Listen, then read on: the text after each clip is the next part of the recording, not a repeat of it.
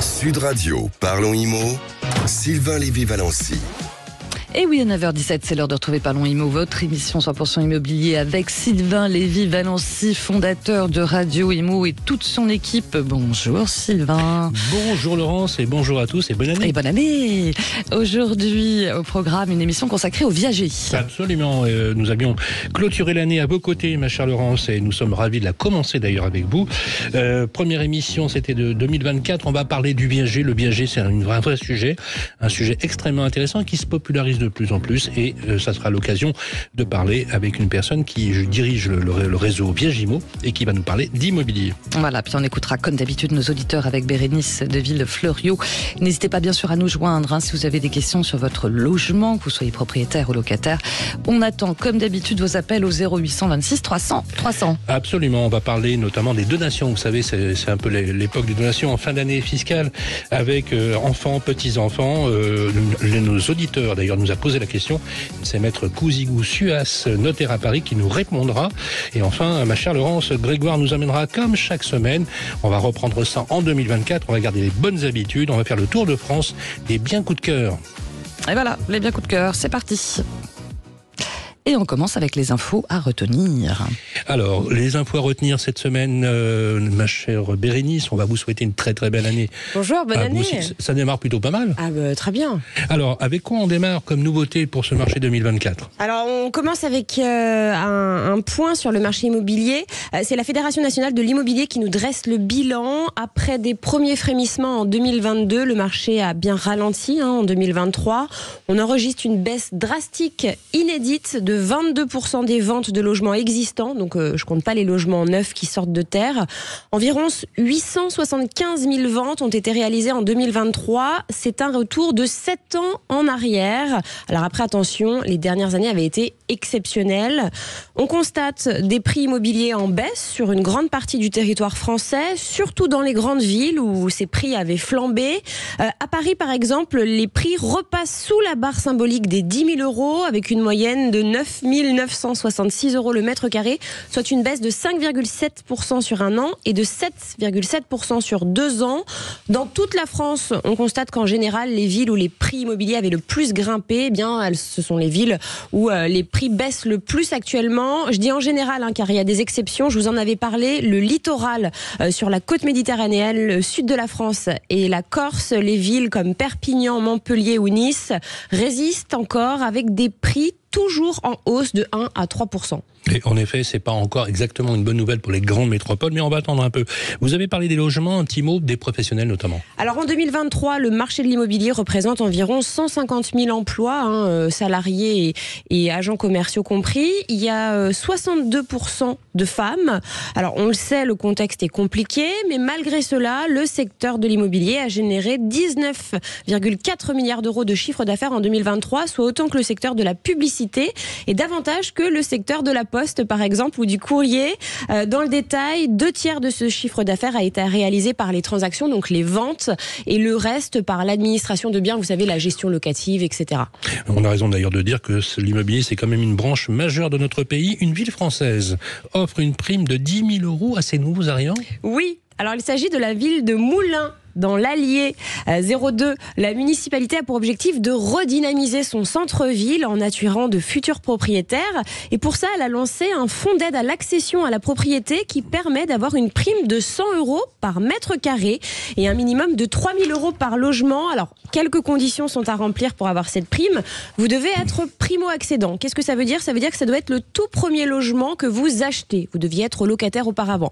Euh, vous devez choisir un logement vacant depuis plus d'un an qui doit avoir plus de 15 ans ah et vous devez vous engager et résider pendant au moins 6 ans. Si vous restez pas, vous devrez rembourser la prime. Alors, on peut imaginer sur le principe qu'avec 100 euros d'aide au mètre carré, ça doit faire fureur ou pas? Ah bah, franchement, depuis sa mise en place, cette aide a permis la rénovation et l'occupation de nombreux logements. 340 000 euros ont déjà été distribués. Et en fait, c'est une belle opération pour cette ville qui comptait pas mal de logements vacants. 13% des logements étaient vacants. Et c'est le maire Pierre-André Périssol. Alors peut-être que ça vous dit quelque chose. Euh, c'est l'ancien ministre du Logement. Euh, de 95 à 97 qui a créé ce dispositif attractif. Un des plus grands ministre du, logement que nous ayons eu avec notamment Jean-Louis. Il a des bonnes idées en tout cas. Jean-Louis Borloo et Pierre Mignori. Voilà, bien, bien, bien joué Pierre-André Périssol.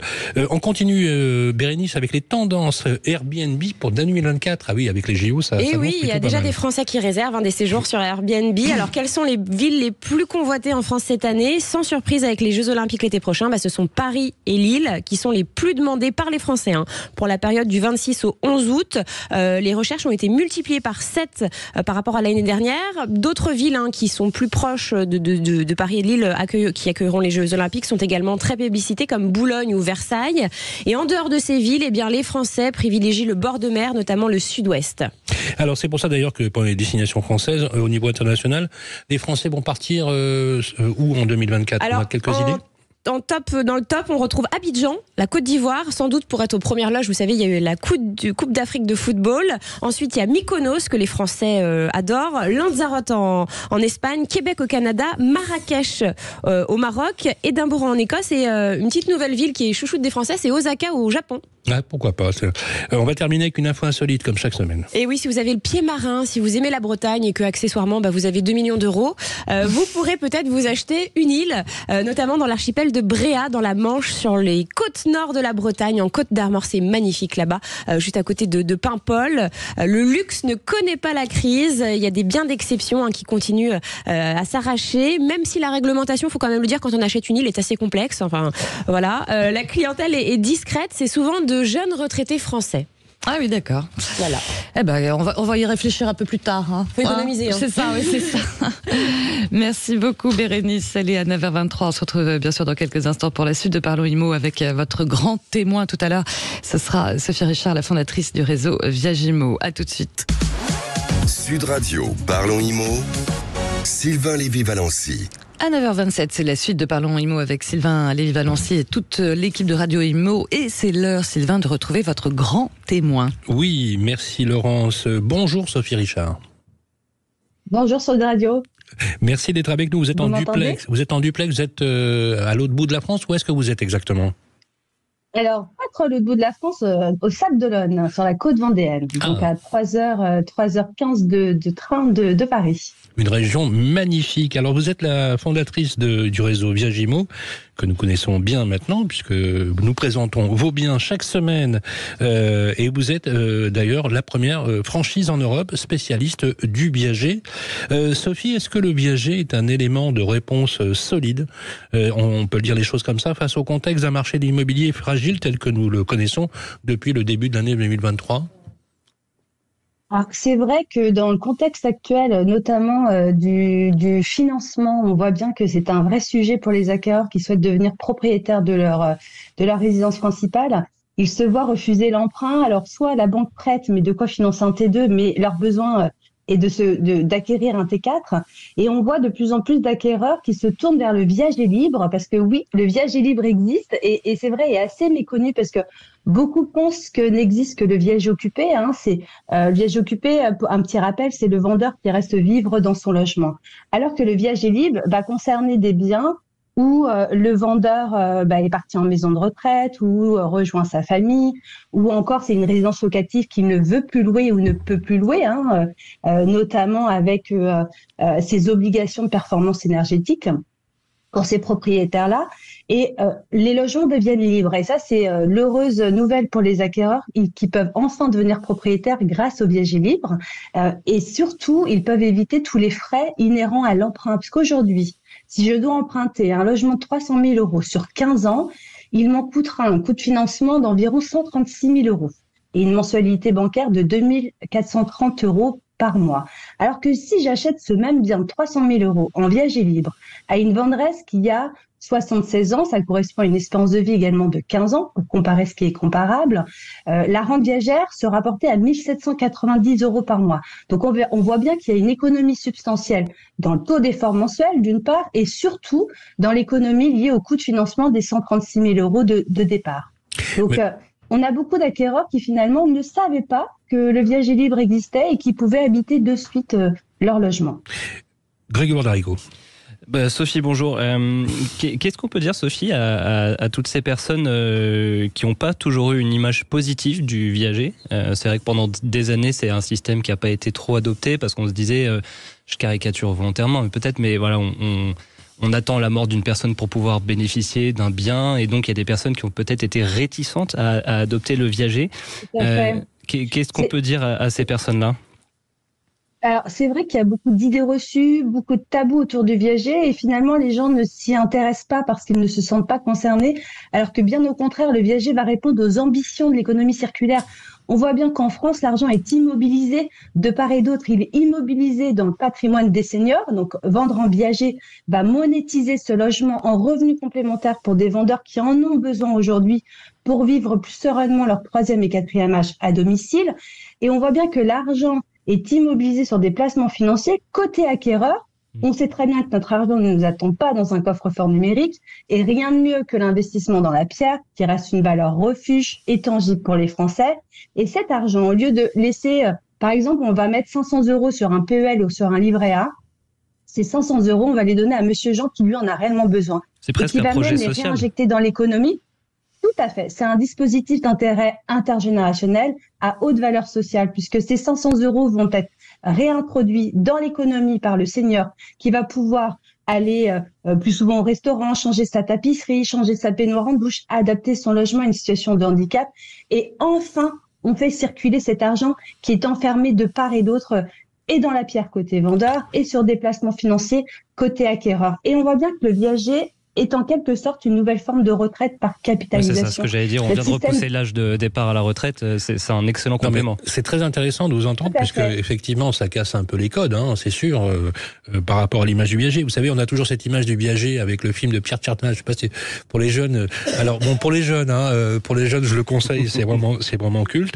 c'est un très bon film. Mais, oui, c'est un très bon film. Mais c'est bien parce que vous vous rappelez qu'on peut acheter des viagers libres, et c'est vrai que dans la tête des gens, souvent, il y a quelque chose qui est lié au décès et donc qui fait peur, puisqu'effectivement, ça, ça, ça, projette. Bérénice, vous vouliez poser une question à Sophie Richard Oui, oui c'est vrai. Alors, vous avez euh, parlé de, rente euh, mensuelle tout à l'heure. C'est vrai qu'on entend beaucoup parler aussi de bouquet quand on, quand on parle du viager. Euh, quels sont les différents aspects à prendre en compte, justement? Alors, techniquement, pour faire simple, euh, dans le viager, c'est d'abord avant tout une transaction immobilière. Donc, euh, on va prendre un, agent immobilier va prendre un mandat, un bien, va faire un compromis, puis l'acte authentique, un acte notarié. Euh, c'est une vente immobilière avec des particularités quant aux conditions et au prix. On va retrouver euh, généralement un bouquet. C'est une somme qui est versée comptant à la signature chez le notaire, qui pourrait servir d'apport, euh, euh, comme dans le cadre d'un financement bancaire, et une rente qui sera servie toute la vie durant du vendeur.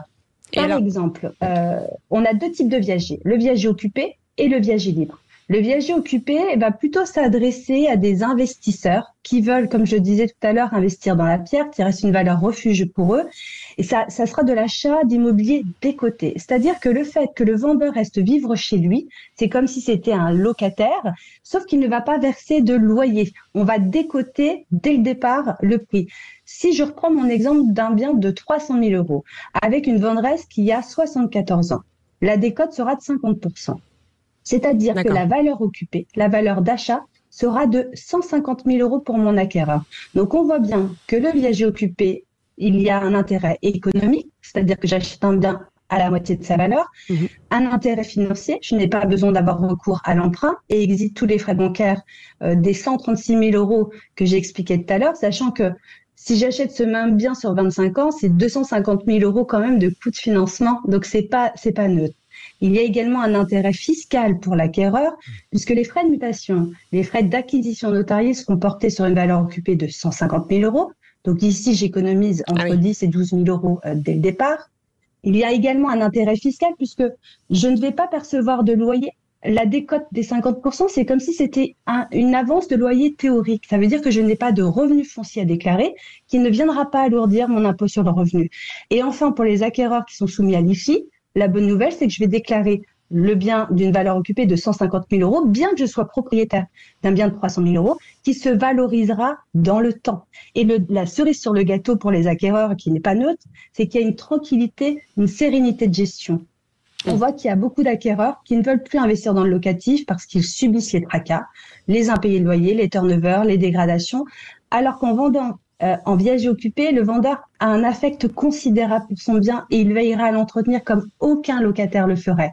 Donc c'est vrai que à chaque fois qu'on rencontre dans nos agences un acquéreur et qu'on lui explique ses intérêts, sa réaction c'est de dire mais il y a un loup. Alors mais, quand, non, mais quand, on vous écoute, euh, effectivement, on a l'impression que c'est le la martingale euh, de l'immobilier là. Du coup, c'est le remède anti-crise, euh, bien évidemment. Juste une question technique. Euh, on paye une rente mensuelle, on est d'accord? Plus plus on paye la rente au crédit rentier, c'est bien ça Tout à fait. Et il y a un bouquet. Alors, est-ce que ça se finance euh, la rente ou est-ce que comment font les gens? Ils, s'empruntent à la banque pour le bouquet oui. euh, et comment ils planifient le versement de la rente? Comment est-ce que les banques, en fait, question, est-ce que les banques savent, par exemple, planifier le versement d'une rente sous forme d'un financement global euh, et quel type de package? Parce que ça, c'est la question qu'on nous pose. On dit, ok, ça a l'air hyper intéressant. Euh, il y a une modernité effectivement dans l'offre, malgré le fait que ça s'appelle du viager. Il y a une vraie modernité de d'acquisition. Mais techniquement, comment ça se passe? Alors techniquement, comment ça se passe? Déjà, il existe des viagers sans bouquet. Euh, il n'est pas obligatoire d'avoir un bouquet. En viager, il y a l'obligation d'avoir une rente viagère toute la vie durant du vendeur. Ah, ah, parfois, parfois, il n'y a pas de capital. Tout à fait. c'est le vendeur qui le décide. Du vendeur, Exactement. On va d'abord partir des besoins du vendeur. Donc les raisons sont multiples hein, de vendre en viager. C'est euh, hériter de soi-même pour avoir des aides à domicile. Donc ils vont vouloir optimiser la rente viagère parce qu'ils ont ils ont des besoins de, de services d'aide à la personne, de portage de repas ou autre. Soit ils vont avoir besoin d'un bouquet euh, pour financer euh, bah, des adaptations du logement au handicap soit ils vont avoir besoin d'un bouquet conséquent parce qu'ils ont beaucoup cumulé de prêts à la consommation. Il faut pas oublier qu'il y a beaucoup de seniors malheureusement qui sont surendettés en ah France parce que ne, voilà, parce qu'on ne peut pas maintenir le niveau de vie auquel on était habitué à la retraite. Et ces personnes-là vont cumuler des prêts à la conso pour avoir voilà euh, maintenir un, un, un, train de vie. on sait bien que arriver à la retraite, bah, il y a une baisse drastique bah, des revenus euh, et, et, les charges sont tout aussi importantes où on va avoir des vendeurs qui ont besoin d'un bouquet pour donner de leur vivant euh, à leurs enfants. Et ça rejoint la question de tout à l'heure. Euh, Aujourd'hui, avec l'allongement de la durée de vie, euh, ça a changé totalement le paradigme de la constitution du patrimoine immobilier. On hérite très souvent, on est petits enfants quand on hérite de nos parents. Ça saute d'une génération. Et on a plutôt besoin de l'aide précieuse de nos parents à 35-45 ans pour financer une résidence principale, parce qu'on a des besoins euh, d'extension, parce qu'on doit financer les études des, enfants et, et, donner de son vivant à ses, à ses enfants est possible grâce au viager occupé avec la constitution d'un bouquet notamment. Donc pour répondre à votre question, c'est que oui, on peut financer l'apport euh, du bouquet par la banque, mais il faut trouver des garanties euh, autres que l'hypothèque ou le privilège de vendeur, le PPD traditionnel que va prendre la banque. D'accord. Pour reprendre euh, par, exemple, ça, par exemple, ça serait par exemple de mobiliser de l'épargne Exactement. Quand la banque va vous financer, elle veut être garantie que vous allez bien lui rembourser sa mensualité. Pour ce faire, elle met traditionnellement une hypothèque sur le bien, une hypothèque de premier rang et sans concurrence. Sauf qu'en viager, on va souscrire la même euh, garantie pour le vendeur, puisque le vendeur jouera le rôle de banquier. Donc il faut bien lui assurer le bon paiement de la rente viagère pour le protéger. Donc on va mettre en place ce qu'on appelle un privilège du vendeur. Donc il est tout à fait possible techniquement de financer par l'emprunt l'apport, le bouquet, euh, soit avec un nantissement, donc on va bloquer de l'épargne euh, et la, banque va garantir un prêt, un, un, PEL ou un, ou un, livret quelconque, soit d'hypoter un autre bien. Par exemple, je suis acquéreur, j'ai une résidence principale euh, qui n'est plus soumise à l'emprunt, je peux porter l'hypothèque de ma banque sur ma résidence principale. Donc il y a plein de techniques bancaires. Là, un, acquéreur peut se rapprocher d'une agence d'IAGIMO qui pourra l'accompagner, euh, et, parce que très souvent les conseillers bancaires ne sont pas au fait. Mais justement, euh, justement, Sophie, justement, Sophie Richard, on peut planifier le versement de la rente et le versement de la rente peut aussi se financer. On est d'accord?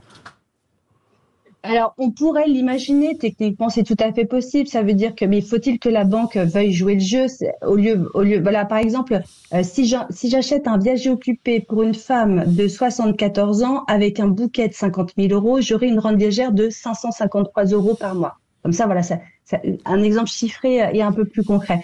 Donc peut-être que la banque pourrait faire un, un prêt de 150 000 euros, y compris donc 50 000 euros de bouquet et les 100 000 euros à peu près pour servir la ronde viagère. Euh, ça, c'est tout à fait possible techniquement, mais il faudra trouver une garantie différente de l'hypothèque traditionnelle. Et pour le viager libre, libre, parce que là, vous avez évoqué donc le, viager occupé, l'aspect technique pour le viager libre, c'est pareil, il y a un bouquet à verser? Qui est plus gros, j'imagine. Ou pas. Voilà, un, bouquet ou pas. Donc, comme je vous le disais, il y a deux types de viagers, viager occupé viager libre. Le viager occupé, on a vu, va plutôt concerner des investisseurs, des personnes qui veulent se constituer un patrimoine immobilier pour anticiper et sécuriser leur Qui n'ont pas besoin d'un logement tout de suite. Qui n'ont pas besoin d'un logement tout de suite. Je pense aux expatriés, aux logements de fonction. Je pense également euh, aux entrepreneurs, aux commerçants aux professions libérales qui savent très bien qu'ils n'auront pas de, de retraite euh, complémentaire via l'État. Donc, ils sont invités le plus rapidement possible à se constituer de la pierre, de l'immobilier, sans tracas locatif, parce qu'on a vu que Monsieur Jean euh, ben, va entretenir le bien comme aucun locataire le ferait. Il n'y a pas de risque d'impayé de loyer et ça vient pas alourdir sa fiscalité. Alors que le viager libre va plutôt concerner des, des, des acquéreurs qui souhaitent habiter de suite dans le logement. Euh, et pour eux, on sait très bien que le rêve français par excellence, c'est d'être propriétaire. Alors, c'est peut-être pas le rêve de Monsieur Macron, c'est encore autre chose, mais, mais c'est vrai que le, le rêve français, c'est d'avoir un toit sur sa tête, c'est une évidence. Mais si on peut être propriétaire, voilà, ça n'a pas de prix. Sauf qu'avec euh, la conjoncture économique actuelle, euh, la fiscalité qui est oppressante, euh, et puis les taux d'emprunt qui ne nous permettent pas d'accéder à la propriété, on peut se tourner vers le viager libre. Pour merci, merci beaucoup Sophie Richard. Je, je, vous nous avez appris pas mal de choses là ce matin parce qu'effectivement c'est une façon de voir le viager extrêmement originale qui est beaucoup plus moderne. Là, je m'adresse à ceux qui nous écoutent, de vous encourager très très vivement à, à, vous pencher sur ce type de solution, puisqu'effectivement, euh, vous avez la possibilité, bien évidemment, que vous êtes implanté partout en France, me semble-t-il, chez Biagimo, on peut avoir recours à, vos services. Vous êtes très accessible sur euh, votre site internet. Merci Sophie Richard. Je rappelle que vous êtes la présidente du réseau euh, Viagimo. Viagimo, c'est peut-être le euh, la solution anti-crise, ma chère Laurence. Merci beaucoup. Et puis on se retrouve dans quelques instants pour la suite de Parlons Imo avec vos questions à vous qui nous écoutez. Si vous avez des interrogations sur votre logement, vous nous appelez au 0826 300 300. À tout de suite, il est 9h42. Sud Radio, Parlons Imo, Sylvain Lévy-Valency. C'est la suite Parlons IMO avec Sylvain Lévy-Valency à 9h46. Et vos questions à vous qui nous écoutez, ça vous concerne. Si vous avez des interrogations sur votre logement, vous nous appelez au 0826 300 300. Et comme à chaque fois, Sylvain, nos experts euh, vous apporteront des solutions. Absolument. Et bien évidemment, tout 2024, chaque semaine, euh, vous toutes et vous tous qui nous écoutez, on répondra à toutes vos questions. Et cette semaine, euh, ma chère Bérénice, nous avons eu un auditeur qui se pose des questions, même deux auditeurs, des grands-parents qui se posent des questions sur les donations. Oui, c'est Luc qui nous a écrit et qui nous a écrit avec euh, sa femme, son épouse Monique. Alors tous les deux sont grands-parents. Il y a eu les fêtes hein, de Noël euh, et de fin d'année, et en fait ils ont réfléchi à donner de l'argent à leurs euh, enfants et petits enfants, notamment qui souhaitaient, vous savez, on parle beaucoup de l'apport immobilier, hein, qui, qui est aux alentours de 20 à 30 du bien. Voilà, les aider pour faire un achat immobilier. alors évidemment, ils veulent éviter que ça génère trop d'impôts, hein, et ils se demandent quelle est la meilleure forme.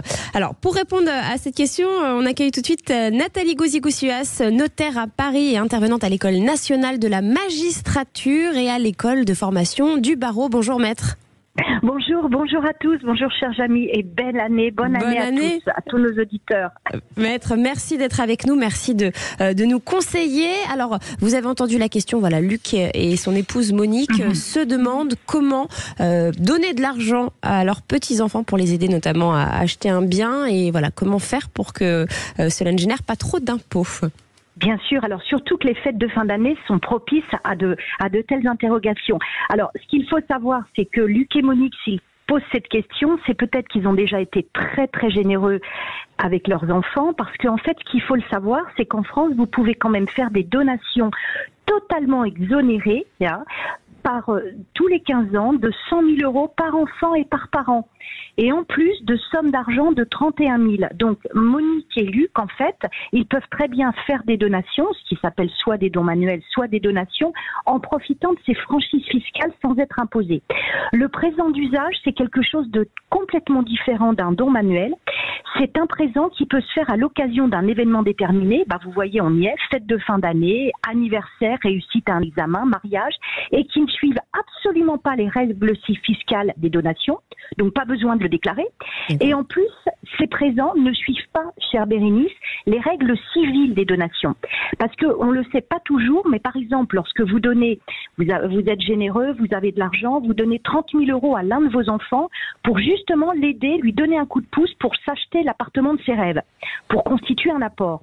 Eh bien, si ses frères et sœurs n'ont pas eu la même chose, peut-être parce que vous n'avez pas eu les sous pour lui donner à ce moment-là, et que vous n'avez pas concrétisé ça chez votre notaire par une donation partage, eh ben, l'heureux euh, récipiendaire de cette somme de 30 000 euros, non seulement il devra en rendre compte à ses frères et sœurs au décès du, de la personne qui a donné, mais en plus cette somme sera revalorisée selon la valeur qu'aura le bien au jour du décès. Donc vous voyez, ça peut créer de grosses difficultés. Le présent d'usage, cher Bérénice et Sylvain, il échappe vraiment à ces règles, non seulement fiscales et civiles. C'est-à-dire que les personnes qui, les ont reçus, ces présents d'usage, eh ben, ils n'en sont pas comptables par rapport à leur cohéritier.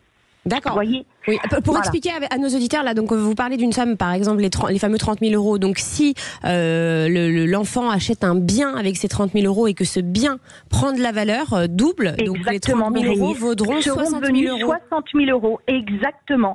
Et ça, du coup, alors le présent d'usage échappe à ces règles, mais bien évidemment, il ne faut pas trop en abuser parce que ce que nous dit, il n'y a pas de règles particulières, hein, même s'il y a des pratiques, ça doit correspondre, chers amis, à un usage donc fête de fin d'année, euh, anniversaire, mariage, réussite à un examen et surtout être proportionné aux revenus du patrimoine de la personne qui donne ou à ses revenus annuels. Généralement, on parle de 2% par an.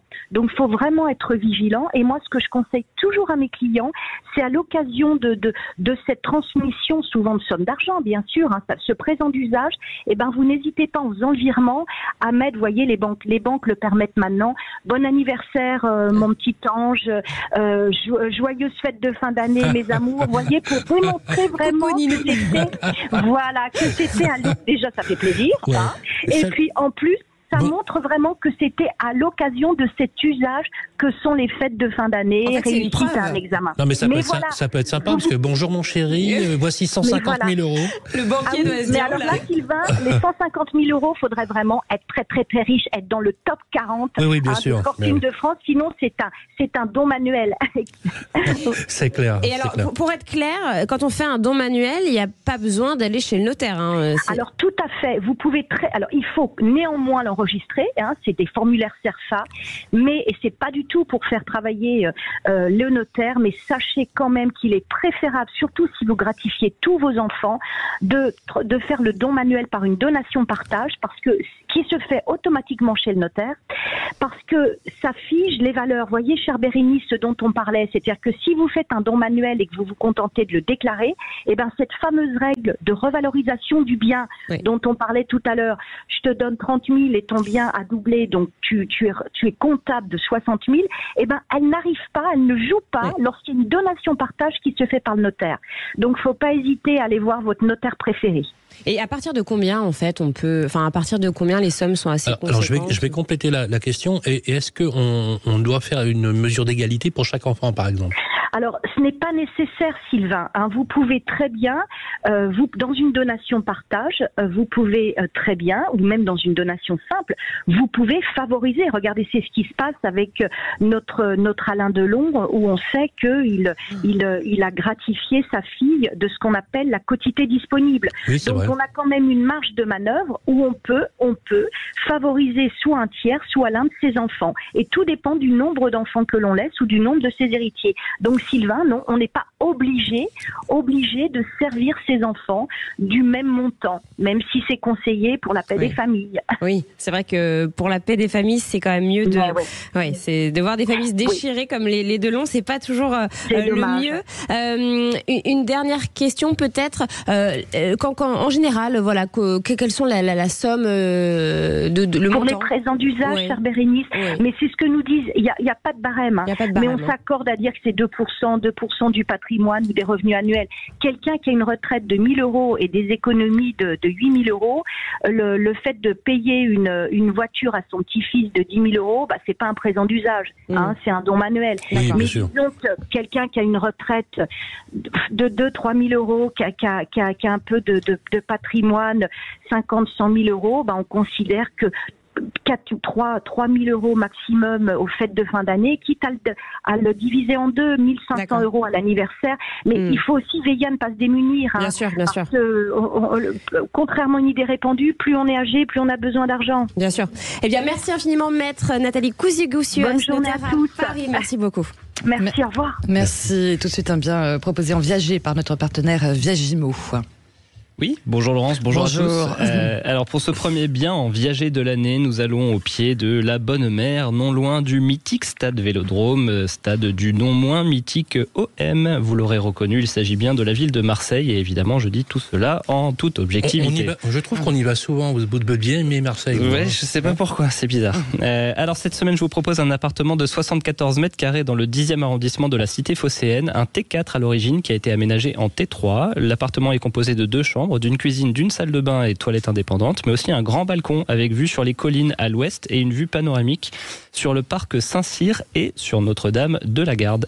L'appartement est situé au sixième étage dans une résidence très calme. Notre bien comprend aussi une cave, un garage fermé. Il se situe à proximité immédiate du boulevard de Saint-Loup et de tous ses commerces, transports et équipements scolaires. Alors, comme euh, on le fait chaque euh, semaine dans notre euh, émission et on parlerait sur Sud Radio, quelles sont les conditions techniques et pratiques du viager?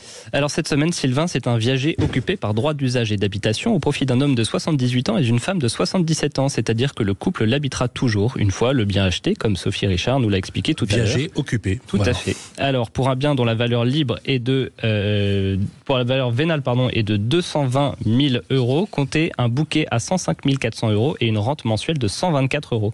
Je vous conseille donc de foncer, contacter sans plus attendre l'agence Viagimo de Marseille, de vous rendre sur le site internet de notre partenaire pour plus d'infos et photos www.viagimo.fr. Merci beaucoup et on va, euh, comme chaque semaine, faire un peu le tour de France. Où est-ce que vous nous emmenez Alors- cette fois-ci? On reste dans le sud. Hein. Oui, première étape à Arles, une ville que l'on appelait autrefois, autrefois la petite Rome des Gaules. Je vous propose une maison de ville d'une surface de 62 mètres carrés construite en 1955 qui comprend au rez-de-chaussée deux garages et à l'étage une partie habitable.